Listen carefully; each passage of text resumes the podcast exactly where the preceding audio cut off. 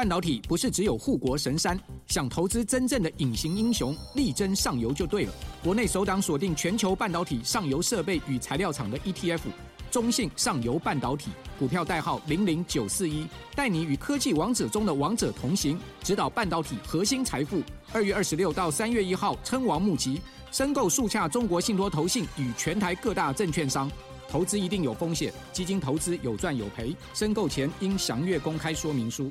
嗨，我是威力。你线上奶爸又突然出现了！今天我们单元是威力研究室，用研究改变的财商视野啊！今天的题目是零零九三九指数筛选精神讨论。每年一次定审筛选够吗？为什么九月一月调两次权重？那解决常见高股息 ETF 筛选次数的盲点呐、这一集呢，我主要是哈碰到了有朋友跟我讨论到指数的设计精神啊，我觉得蛮有意思的，做了这一集做补充啊。可能在前面三集的内容不足之处，那或是有误之处，在这一集做一些补充。最后我们用六因子表来做总结。这一集的内容比较有深度啊，建议没看过前三集的朋友应该要先去回放一下，不然你看不懂哦。看看不懂又留言问威利说你在讲什么东西都听不懂。那最近常有人问说能不能买啊？我认为啊，其实投资人你在投资的时候应该重视的是筛选逻辑要符合自身的投资理念，不是单纯去问哪个会赚，哪哪个能买，谁能跟你保证说买哪一个一定会赚呢？哪个一定可以买呢？没有人敢跟你这样保证。判断能不能买的小诀窍给大家做参考。哎，现在到底可不可以进场？有网友常问这个问题，或挑什么标的好？诀窍是你要有三个圣杯，你才去进场啊。我有放了一个网址啊，是嘉义城隍庙的纸杯网站，大家可以去纸杯看看。那我有在那一天，我有问了神明说可不可以进场，就封关日那一天啊。那神明就跟我讲说不必着急啊。我们来看一下解签，今天能不能进场？神明的回答啊，我有框签，这个红框框起来，上面提到说幸运已临，不必着急，克服困难，成功在望。这个神明的意思就是说，其实你要买就买嘛，其实不用着急在今天来做投资啊，那不必着急，那成功在望啊，我觉得是蛮有意思的。大家如果你对投资的时候有一点疑问，或者是你犹豫不定的时候，我们不妨可以去问问神明啊，看看他给你什么建议。指数的设计目的啊，其实。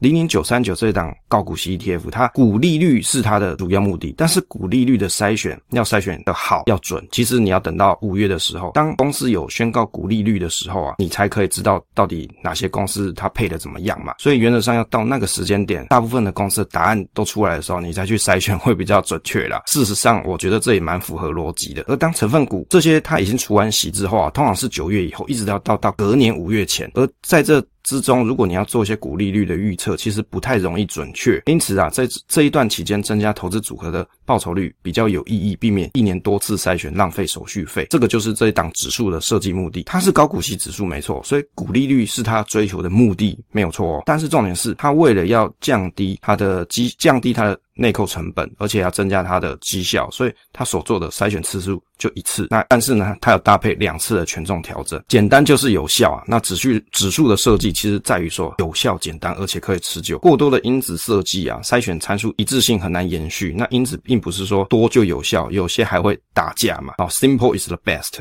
现金股利发放率上限一百二十 percent 的原因呢、在指标筛选当中，其中有提到说，近三年平均现金股利发放率介于零到一百二十 percent 之间。其实这个一百二十 percent 上限是为了要避免说超发的情况。那有些公司啊，也许过去不赚钱，但是通过资本公积的配发，还是可以让殖利率变得好看，避免这样子的情况发生。也就是如果它是烂苹果，它又用一些方式来让它的殖利率好看，那这档指数它是有做一个基本的筛选的方式去滤掉这样子的公司。排序的方式为什么要再实名呢？大家可能会觉得这一点是比较特别。他为什么不一次选到位就好？为什么要再实名呢？在排序方式当中啊，以宣告发放现金股利选出三十档之后，进入排序之后，那剩下的这些公司，它会用宣告者用配息率排序，未宣告者用预估的配息率来做筛选，再选出实名来。其实这个目的是在于说，过去有可能配发的好的公司，还有机会可以再被入选的机会。但是通常这样子的公司比较少，但是有机会被选入，就有机会干嘛？让投资组合增加它的股利率啦。所以他有做了一个一个这样子的方式，是不是说，可能在过去可能有一些公司。它股利率是比较好，但是它没有来得及在它第一次做筛选的时候就已经可以把它放进来，它可能是比较晚才公告的，那没关系，它还是把它先放进来。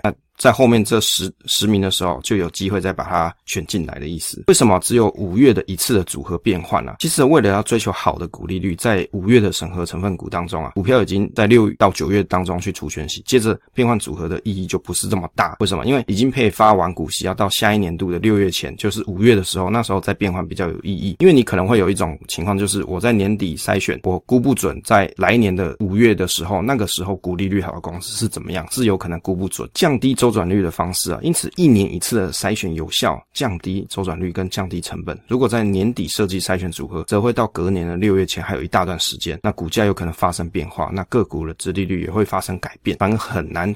预测的准，不如改用动能因子增加现有投资组合的报酬率。为何两次的调整权重？它有两次调整权重是在一月跟九月，也就是当股票出权息之后，五月的筛选已经把优质的成分股已经入选了，而在一月跟九月的权重调整是要增加组合的报酬率。而动能因子有很多种，那这一档是选择用夏普值来做追寻动能。那以回测的结果来看，抓六个月的资料其实是它目前的筛选方式。如果你抓太长的时间，动能意义有可能已经不太大了。那通过两次筛选，让好的组合绩效放大；那两次权重调整，让投资组合动能得以延续，是它的这个为什么要做两次调整权重的一个目的。为什么不做填息率的筛选设计？其实这一点我也是觉得很有意思，因为其实你去看高股息 ETF，现在有做填息率的筛选设计的 ETF，其实没有那么多。股票除权息之后啊，其实它要填息有两个关键点，第一个就是动能好嘛，它就是涨回来了嘛，马上就把配发前的配发的这个价格，它又把它填回填回来了。第二个就是除息的金额少啊，比如说我除的就少嘛，那当然它填的就快啊。如果是后者的话，那这个就是。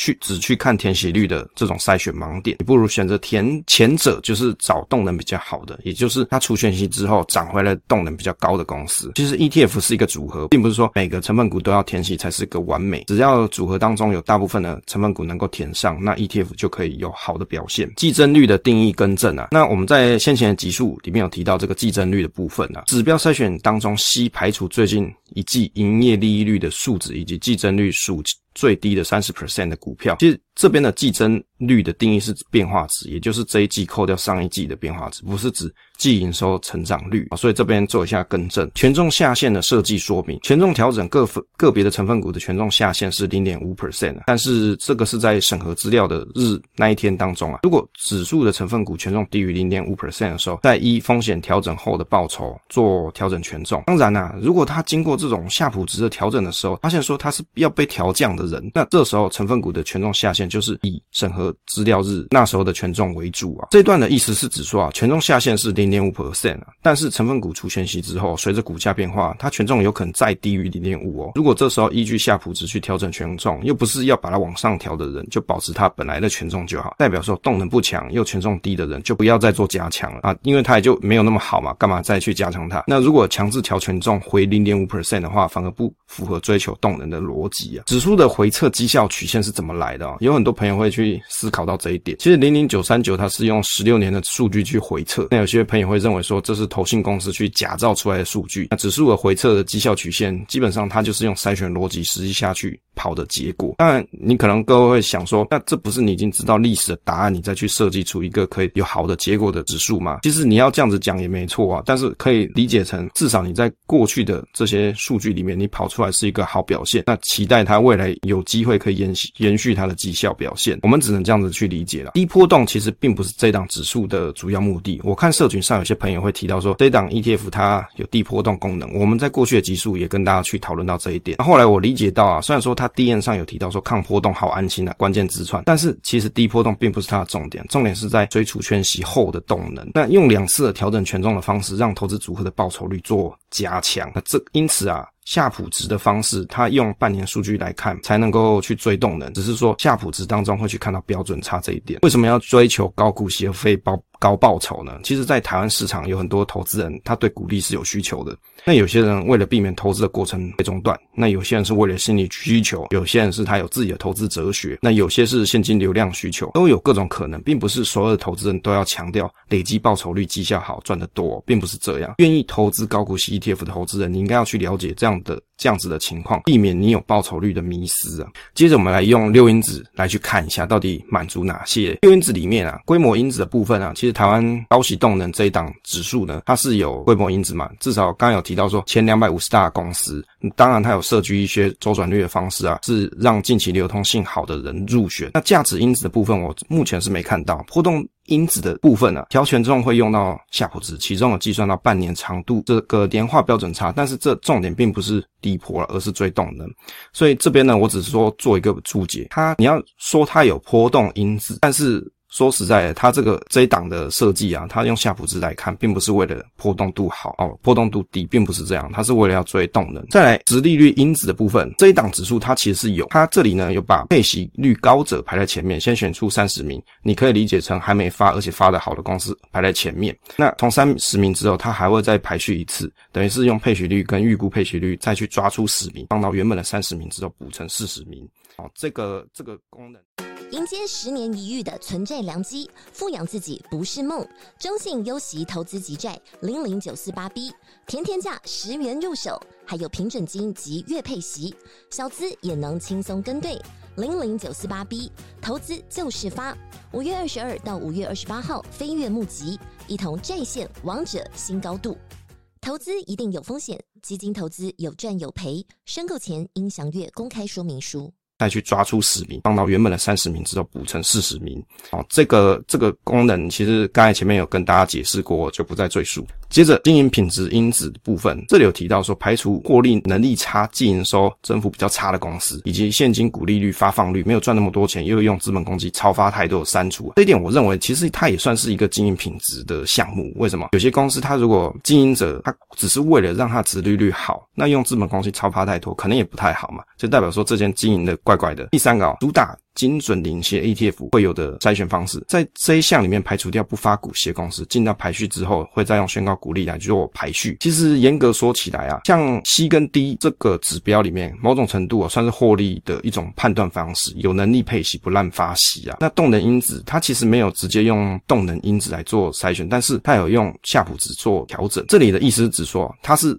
调整权重用，并不是直接拿夏普值来做筛选，这个是不不一样的意思的。你放在筛选指标跟放在调权重里面是不一样的用法，你可以理解成用夏普值来做调权重，它是一种微调，一种 fine tune 的效果。但我这个投资组合，它可能通过这个动能因子做调整权重，让它的绩效表现更好。权重的调整方式啊，原则上五月还通常是还没发股息，等于是发的好跟大公司权重大，那有设定权重上下限，避免单一个股的比重比较大。那在一月跟九月的时候，九月大概已经发完股息，到隔年一月还有一些成分股它还没有发股息，这时候夏普值高者权重高，那风险调整报酬高者就权重大，等于是加强这个投资组合的效果，它的绩效表现。那原则上，成分股的定审调整审核是在五月啦，那配息次数是月配，产业类型是不限定产业，档数是四十档。接着我们来讲一下结论部分了。这档指数的设计，它其实有很多巧思。那有些研究的时候，我们可能细节啊，我们可能这个细节是没有研究的很清楚。那我们再看一次会比较理解。现在高股息 ETF 其实很多，要在众多产品当中有特色跟有好表现，其实不太容易。那我觉得设计指数应该是很有趣的事情啊。那这档指数的设计方式，我想应该是有很多人会喜欢。分享总是单纯的快乐，期待下一次再见。